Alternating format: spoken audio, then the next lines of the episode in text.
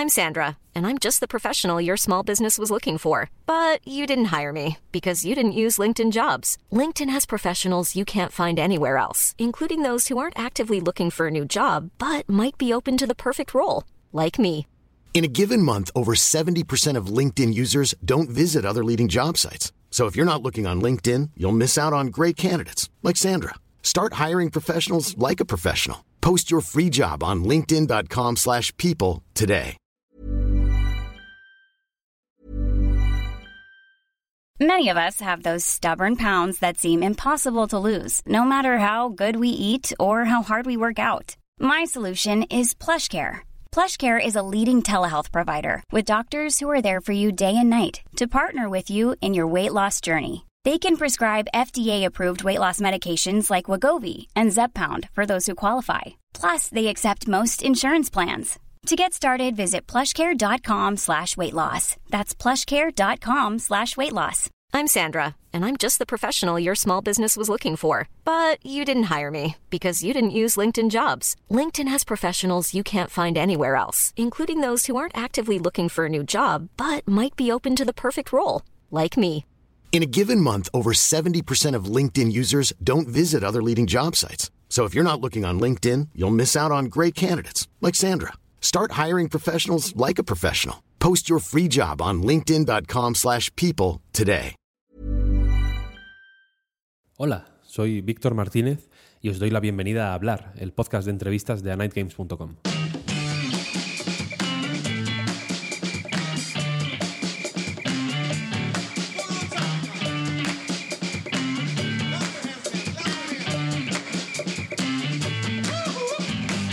Hace unos días se publicó Koa and the Five Pirates of Mara, el nuevo juego de Talpa Games, Undercoders y Chibig, las dos primeras partes de este affair que como me comentan, ya veréis Ángel Beltrán y Albert Nieves en esta entrevista, casi son ya un solo estudio, son también las que hicieron Mail Mole, un juego de plataformas que en su día me sorprendió mucho porque encontré en él un tipo de inteligencia muy agradable y que no siempre se ve en ese género, ¿no? De Chibig sale el universo de Mara en el que se ambienta el juego y sobre el que podéis saber más, por cierto, gracias a la pildorita que hemos publicado en Patreon. Y el resultado de esta colaboración es otro plataformas en el que hacer que Koa, la protagonista, corra y salte por los niveles es divertido y cuanto más te acostumbras a sus mecánicas, más te anima a darle una oportunidad, digamos, al, al yogo bonito, ¿no? A comprobar cómo se portan las mecánicas cuando, la, cuando en juego está la, pues, la rapidez y, la precisión, ¿no? Me gustan Mel Mole y me gusta Koa porque acercan el placer del speedrunning a todo el mundo, porque se nota pues humildad, sinceridad y buena intención en sus ganas de llevarnos a trepar por las tablas de tiempos. Y sobre esto y sobre muchas más cosas, hablé con Ángel y con Albert de Talpa en esta entrevista. Espero que la disfrutéis y vamos a hablar. Hoy tengo el gusto de estar con Ángel Beltrán y Albert Nieves, productor y diseñador barra diseñador de niveles. No has querido ser muy específico, no, no te, no te has atrevido a especificar más ahí de Talpa Games. Hola, ¿qué tal? Hola, buenas, ¿qué tal? Es difícil especificar porque somos tan pocos que todos hacemos, un poco de todo. sí. hacemos de todo. Más niveles que otra cosa. Y, y poca programación, pero bueno, sí. Niveles sobre todo. Ya, ya te he dicho antes que a mí me gustan los niveles, entonces me gusta como hacer hincapié ahí, en el, nivel. Eh, estáis ahora, estamos grabando esto por localizarlo. Normalmente no me gusta localizar las cosas en el tiempo, pero eh, voy a hacer una excepción aquí porque estamos grabando el 21 de junio. Estáis trabajando, entiendo, estáis en la recta final de Koa and the Five Pirates of Mara, vuestro nuevo juego, que sale el 27 de julio. Entonces supongo que estáis ahí, ¿no? Eh, podando, podando flecos antes del lanzamiento. Efectivamente. Sí, sí. Estamos ya cerrando lo que es la parte más chapa del desarrollo, que es mandar a, a revisión de Nintendo, Xbox y todo esto y puliendo cuatro cosas. Eh, pero vaya, el pescado importante está vendido ya. Fenomenal. En este punto, entonces, a mí lo que me gustaría es, eh, pues ya digo, con, con, la, con la línea de meta, o la, primera línea de meta, ¿no? En los videojuegos ya sabemos que, hay, que suele haber varias líneas de meta. pero con la primera ya, el primer checkpoint así crucial, crucial a la vista, eh, al menos de los que se ven desde fuera. Eh, ¿cómo, ¿Qué me podéis contar sobre cómo fue el proceso de pasar de Mail Mole, que fue vuestro primer juego, por si la gente no lo tiene localizado, es este juego del topo, el juego del topo. no hay muchos juegos del topo en realidad, ¿no? ahora que lo pienso. Es este plataformas que fue el primer juego de Talpa con eh, Undercoders. Estaban co-desarrollando, supongo, bueno, de alguna manera sí, sí, sí.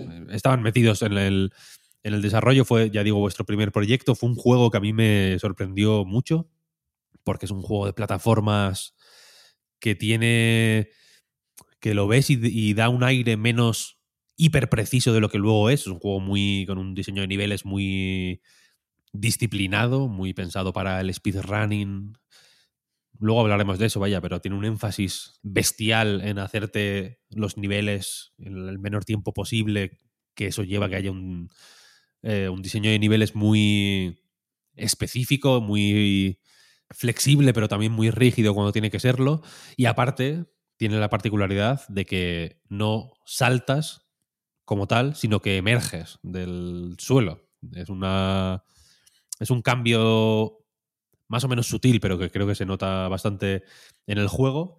Y con Koa and the Five Pirates of Mara hacéis más o menos una evolución natural de lo que empezasteis a hacer en Mail Mole eh, pero ambientado en el universo de Mara, que es esta. en el Maraverso. No sé si lo habla, si, lo, si os referís a ello internamente así. Nosotros no, en Chibi no lo sé. Nosotros en general simplemente decimos deberíais, Mara. Eh, deberíais, deberíais. El universo Mara efectivamente tiene. Pues ha tenido ya varios lanzamientos mm, que, bueno, se han ido haciendo un, un hueco y unos fans cada vez mayores, ¿no? Summer of Mara igual es el que más ruido hizo, pero ha habido más y hay más eh, planificados, ¿no? Porque Hmm. hay, eh, hay, hay una, eh, un universo cinemático, no- quizá no de la envergadura de Marvel, pero desde luego ya tienen un montón de juegos planificados y demás. Koa es uno de ellos, ¿no? ¿Y cómo fue el, el primer contacto con Chibig? ¿De dónde surgió este proyecto? ¿Cómo, no cómo, cómo os lo tomasteis a nivel interno, no? La verdad que nos pilló bastante de sorpresa. Eh, nosotros veníamos de, de hacer Mail Mole, eh, que por poner en contexto, no- eh, nosotros empezamos a hacer Mail Mole en la universidad. Eh, y, digamos, al principio no nos lo planteamos como juego comercial y cuando luego ya sí que eh, apareció la oportunidad trabajando con, con Undercoders de publicarlo, mm, también la, la idea era, bueno, vamos a publicarlo por tener algo eh, en la ISO, tener algo en Steam, pero sin tampoco una esperanza muy grande de que fuera un punto de partida como lo ha sido, ¿no? Y al final, pues, por suerte, fue bastante bien. Y, y al acabarlo, estábamos en un punto, eh, pues, pues un poco eh, de incerteza, porque sí que teníamos planeados DLCs de MailMole y queríamos darle soporte y demás, pero no estaba muy claro qué iba a venir después. Si, si MailMole 2, si, eh, si ir a otro género o algo totalmente distinto. Y fue de hecho Chivik. eh, bueno, nosotros conocíamos a algunos miembros de Chivik de, de ferias y demás, pero no teníamos tampoco un trato muy, muy eh, personal. Pero nos escribió Diego, que ahora ya no trabaja en Chivik, pero que en aquel momento, eh, pues bueno, era, entre otras cosas, también pues el que buscaba eh, este tipo de, de acuerdos relacionados con expandir el universo de, de Mara, que como has dicho, pues lo están haciendo eh, bastante, bastante grande. Diego, Y- Diego Freire, perdona, que Diego Freire. estaba en, en Chibig y ahora está en Fictiorama. Efectivamente, sí, sí, y seguimos manteniendo muy, muy buena relación. Digo, es, un crack. Eh, pues bueno, fue él el que nos escribió y al principio fue un poco para sondear las aguas, eh, porque bueno, ellos estaban a punto de lanzar, creo que en aquel momento era, no recuerdo si el Ancora o el Dayland, pero bueno, era más para, para compartir un poco impresiones de cómo nos había ido eh, con Mailmole y, y eso, más de poner en común las experiencias, ¿no? Y, y esa primera charla con él fue muy bien y, entonces nos dijo, bueno, mira, te voy a comentar porque eh, nos hemos calentado un poco, vamos a hacer una llamada también con, con Abraham Cozar, que es el, eh, el CEO de Chivik, em, porque queremos proponernos una cosa, ¿no? Y de ahí surgió, e- ellos tenían esta idea de expandir el universo de Mara con, con otros proyectos de distintos géneros y colaborando con, estudios, pues un poco para, por un lado, era una forma de, también de apoyar a, estudios pequeños mm, como el nuestro y por otro lado, pues también de que la producción estuviera un poco más eh, repartida y que no, o sea, internamente seguramente Chibi no se podía permitir expandirlo tan a lo loco, pero después del exitazo de Samarin Mara, pues tenía sentido, ¿no? Y nosotros nos lo tomamos súper bien, la verdad. Mm. Además, nuestra, o sea, mi percepción, como digo, yo no como estas reuniones habitualmente, eh, era de, bueno, pues va a hacer una reunión con Chibi y tal, ok, para comentar mierdas. Y, nosotros estábamos con el DLC Mil Mole, pero que habíamos estado trabajando como proyecto universitario, en horas de prácticas y tal, no, no era un proyecto esto, no sabíamos qué sería de nosotros, si podríamos financiarnos y tal. Y de repente vino un día y dijo, ah, mira, tengo este acuerdo, que tal, tal y tal, y vamos a estar haciendo esto en plan de wow. Eso fue así de rápido. Sí. Y, y también, em, más allá de que, de que, era muy guay la, la oportunidad de, de, colaboración en un universo tan, pues eso, como, como, el de Mara, que como has dicho, pues tiene una comunidad enorme, también en aquel momento nosotros en Talpa eh, digamos que había un poco de desbalance entre los recursos que teníamos a nivel de diseño, de programación y todo esto, y la parte de, arte o de marketing, ¿no? Que, justo es la parte que Chivik dominaba, ¿no? Entonces, el proyecto se, planteó desde el principio como em, Talpa y Undercoders, que seguimos trabajando juntos, eh, estamos, de hecho, estamos en proceso de, fusionarnos en algún momento. Em, pues nosotros nos encargaríamos un poco de la parte más de diseño de juego, de crear los niveles, de crear todas las bases y demás, y ellos aportarían más la parte de arte, que la dominan muchísimo, y, esa parte de, publishing y de, financiación también. Entonces era como win-win, ¿no? Nosotros em, podíamos hacer muchas cosas de las que en MailMole eran imposibles porque simplemente no teníamos los recursos. Em, y Chivik al mismo tiempo, pues, pues eso, podía seguir expandiendo su universo. Viniendo como venís efectivamente de la, de la universidad, la tenéis reciente, quiero decir. Efectivamente, Mail Mole fue como vuestro proyecto de recién salidos de la universidad y demás. Ahora estáis en este, en este segundo proyecto que ya tiene un aire bastante más profesional en el sentido de que tiene de que, ya hay una eh, colaboración con otro estudio más asentado, etcétera, etcétera. Se han formado sinergias. Entiendo que hay más peso de o que tiene más peso una parte del desarrollo que posiblemente en la universidad se vea menos, ¿no? La que tiene más que ver con sinergias, con estrategias, con negocio, ¿no? Que es, que es más difícil. Supongo que en la universidad tiene menos presencia porque es más difícil ver la presencia. Te pueden contar casos teóricos, pero luego la, la práctica es otro, otro asunto. ¿Cómo estáis viviendo esta transición? O, o, qué os está pareciendo en realidad esta transición? No sé si la habéis Hmm. notado si o si pensáis en ello hacia un joder, hacia un estatus más de, profesionales hechos y derechos, quiero decir. No, no, quiero decir que antes no lo fuerais, ¿eh? pero que hay una que hay un paso, como decías, lo de Mail Mole, ¿no? Que era como, bueno, pues lo sacamos para tener algo en Steam.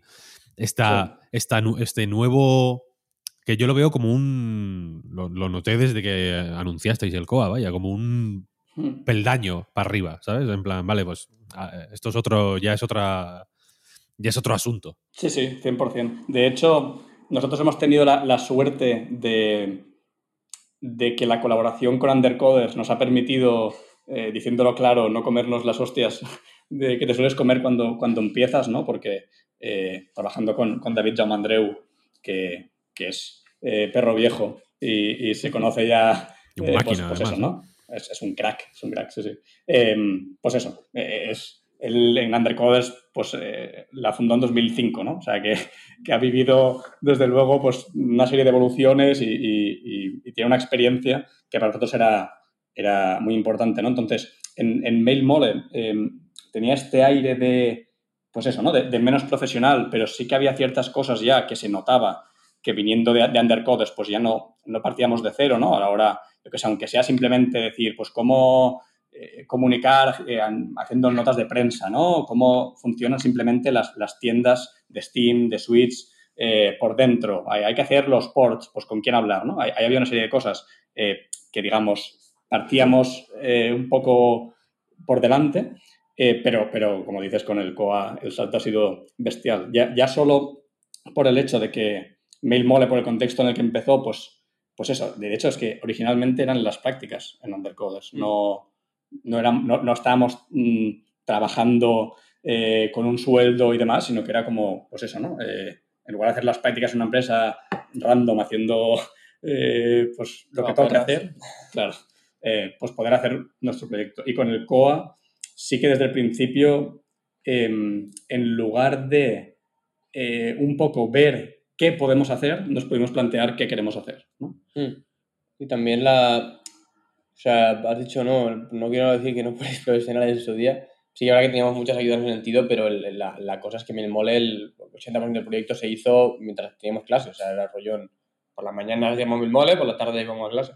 Que, que, es otro rollo completamente distinto. El de COA, es verdad que el final de Milmole ya fue puro Milmole, pero, pero el de COA de, de, ahora trabajo con mi sueldito, con mis horas tal, con mi esto, y no es algo que hago casi. Eh, no, no es extra porque eso, pero, pero, mm. pero en paralelo a otra cosa. Sí, sí, sí. ¿Y, os, está, molando? El, quiero decir, el paso de. Porque siempre hay. Se, se, bueno, os está molando, ¿no? Lo estoy como si fuera aquí a destapar la, la, gran, ¿no? el gran secreto oscuro del. No, pero ¿cómo es el paso de.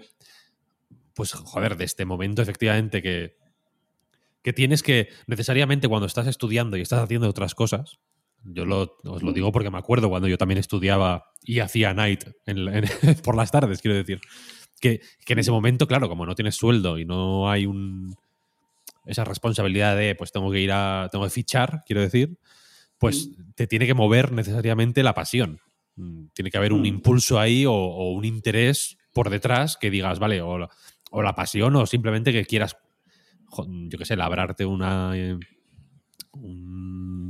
una imagen y acabar viviendo de ello, o lo que sea, ¿no? Pero que hay un impulso ahí detrás que es una gasolina que igual luego en el trabajo no tienes, ¿sabes? Que al final, cuando ya estás ahí currando, es como, bueno, pues hoy no me apetece, pero no me quedan más cojones que, ¿sabes? Que tirar para adelante. No sé cómo...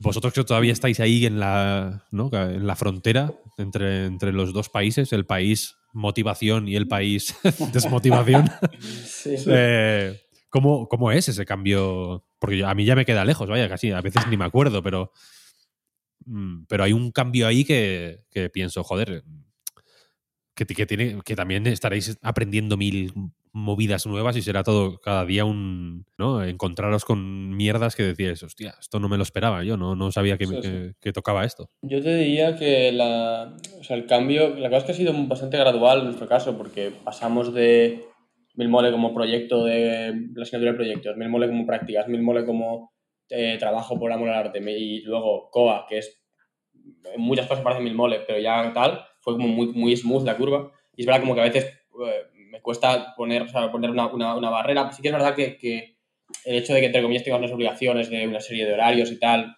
que antes en realidad también teníamos, porque teníamos pues, asignado unos horarios de prácticas que, a ver, que saltar técnicamente, pero nunca lo hacíamos. Eh, por un lado se siente un poco distinto, pero yo también diría que, tenemos la suerte de que trabajamos porque queremos y porque nos interesa y porque es rollo, mm, lo que, lo que saquen los juegos nos conviene. Y, eso implica que, igual que hay días en que uno, por lo que sea, no está tan, tan puesto y se los toma para, no, o sea, tengo una cosa tal y me lo tomo y no tengo explicaciones a nadie, también en general no, no hay que ir atrás, detrás de la gente para que el trabajo salga. Sí, em, es que yo creo que en general, dentro de que no éramos profesionales desde el punto de vista de que no, eh, digamos, no, viví, no podíamos vivir de ello porque, porque no nos daba el dinero suficiente, vaya, eh, yo creo que, que, sí que hemos sido siempre bastante responsables em, a nivel de que desde, pues bueno, una vez ya acabó el periodo de prácticas y era como vamos a, vamos a lanzar esto, vamos a hacerlo bien, em, sí que digamos, igual vendiendo como lo estamos vendiendo, da la sensación de que en aquel momento era, eh, pues bueno, hacer las cosas un poco, si se puede bien y si no también, y, y ahora es cuando nos hemos centrado, pero, pero vaya, sí que desde, conforme nos acercábamos al final de Mil Moles, sí que estaba claro que Talpa queríamos que siguiera y que íbamos a hacer una estrategia eh, pues para que las cosas fueran bien. Y, creo que estamos en un punto en el que tenemos un poco lo mejor de los dos mundos. Eh, porque por un lado, pues es guay poder, eh, poder trabajar de esto, ¿no? Y que cuando, yo qué sé, pues, tu familia te pregunta, ¿qué haces tal? Eh, pues hago juegos. Pero eso da para vivir, ya le puedes decir, sí, da. no, igual no me, no, me voy a forrar, pero, pero da para vivir. Eh, eso está guay, pero al mismo tiempo no hemos dejado de, de ser muy flexibles. Ya no, o sea, por un lado, porque somos, al final, ¿no? Somos nuestros propios jefes, lo cual suena muy guay, pero luego ves toda la, mierda de ser indie y no, y no todo es guay. Pero esa parte sí que, pues, pues como decía Albert, ¿no? Si, si un día pues no tienes el día, ¿no? Eh, pues no pasa nada. O sea, no, no, no fichamos, por decirlo así.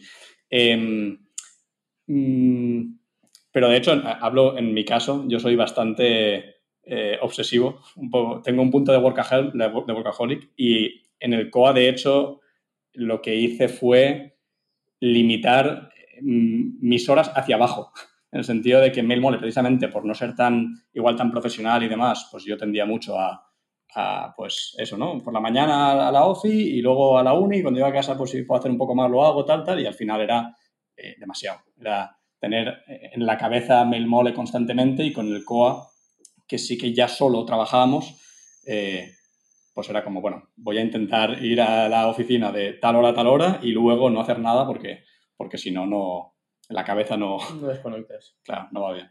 No, también es una, es una manera muy sana de planteárselo, quiero decir, evidentemente, el encontrar ese equilibrio entre, entre bueno, entender que, o intentar que lo que haya de pasional o de o de, o, de eso, de, hacer las cosas por gusto, no te. Que no sea una trampa, en realidad, ¿sabes? No, no acabes al mm, final por pasión jodiéndote la vida, en realidad. Que, es, que, que en videojuegos pasa mucho. Eh, como, como lamentablemente sabemos, vaya.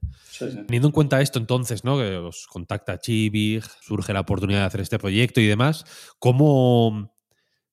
No sé si fueron ellos con la idea de queremos que hagáis este juego o si hubo un peloteo ahí de, vale, queremos mm, seguir por este camino. No sé si en algún momento mm, e-, existió la posibilidad de, mm, digamos, eh, diversificar a nivel de género o lo que sea. No sé, no sé cómo fue esta, si nos podéis hablar un poco de, la, de cómo fue ese proceso. Digamos, la, guía inicial era, queremos... Eh, vamos a partir de Mail Mole en el universo de Mara, ¿no? Ese era el, punto de partida. Entonces sí que estaba claro que iba a ser un plataformas, ¿no? Eh, em, ellos les gustaba mucho eh, lo que han hecho con, con MailMole a nivel de, pues eso, ¿no? De, diseño de niveles, de, las mecánicas, ¿no? Eh, los, juegos de Chibic además tienden a ser muy narrativos em, y esta era también una oportunidad para, para, expandirlo hacia el plataformeo, ¿no? Que es como un género clásico, de mucho más centrado en, el, la parte de gameplay, por decirlo así. Em, pero más allá de eso, tuvimos libertad absoluta. Em, digamos, ellos nos... Ellos se encargaban de, muchos aspectos de, la historia, del arte y demás, pero en lo que es diseño de juego siempre quedó muy claro que, pues eso, ¿no? Que, ellos nos habían buscado por el trabajo que habíamos hecho con MailMore y, y que tenían confianza en que, lo, que, que, digamos, pudiéramos iterar a partir de ahí. Entonces, muchas de las cosas, lo que al principio se podía haber quedado en un reskin de MailMole, ¿no? Eh, se ha expandido muchísimo. Eh, sí, al principio se, o sea, nuestra idea era decir, vale, MailMole es un juego que tiene su gracia, pero es un poco feo, el pobre, eh, con confianza. Y, pero hay buenas ideas y tal, vamos a coger y vamos a tampoco reskinearlo, pero sí quedarnos con los niveles ya, o sea, secciones de niveles, aprovecharlas, tal, intentar ser un juego que aprovechara mucho el trabajo ya hecho. Y esa era la idea original, trabajar menos y tal, pero enseguida es que nosotros queríamos hacer algo nuevo, o sea, queríamos, nos más cómodos diseñando nuevos niveles y haciendo el mejor juego que podíamos hacer, no simplemente un reskin.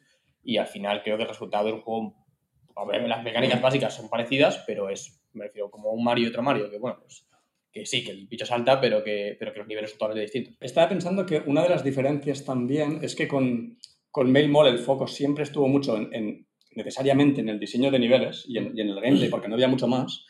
Y, y con Coa, el hecho de partir de un universo nos ha permitido diseñar muchas veces de una manera distinta. Eso luego Albert lo puede comentar más. Mm. Pero digamos, eh, en MailMole siempre era un lienzo en blanco, ¿no? Eh, vamos a, diseñar de la nada, ¿no?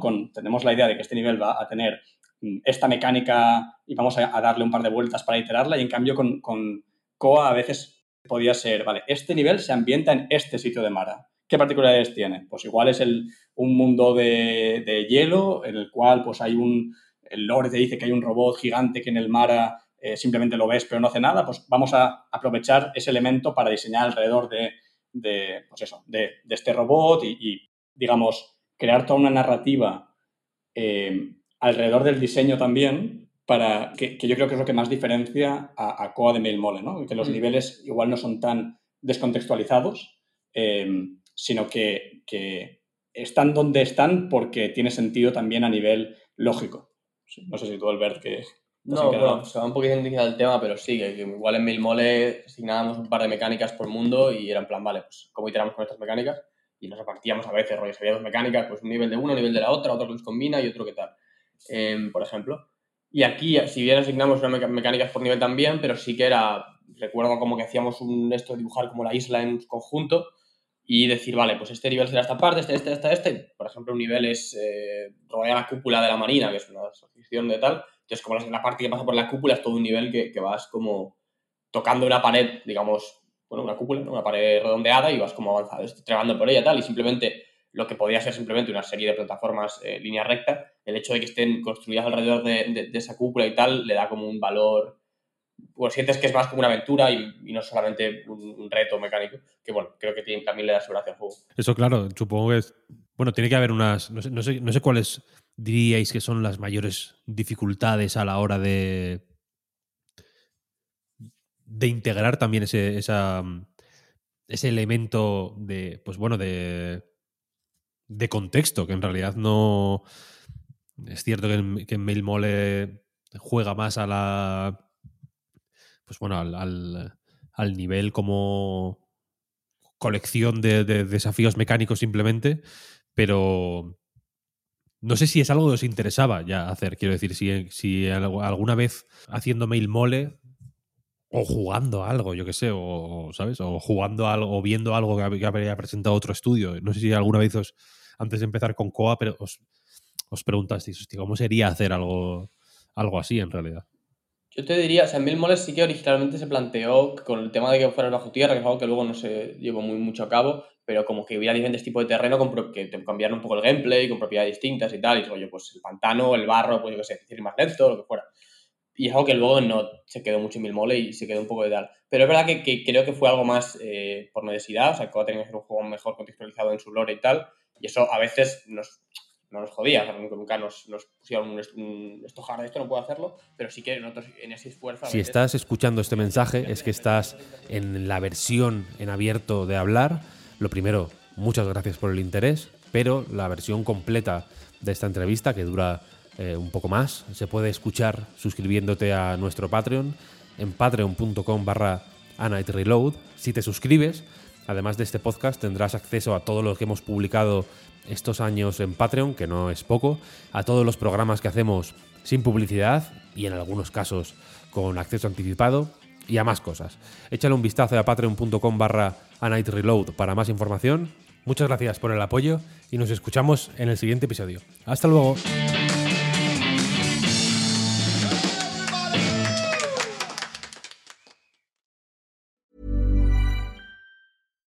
Hi, I'm Daniel, founder of Pretty Litter. Cats and cat owners deserve better than any old-fashioned litter. That's why I teamed up with scientists and veterinarians to create Pretty Litter. Its innovative crystal formula has superior odor control and weighs up to 80% less than clay litter.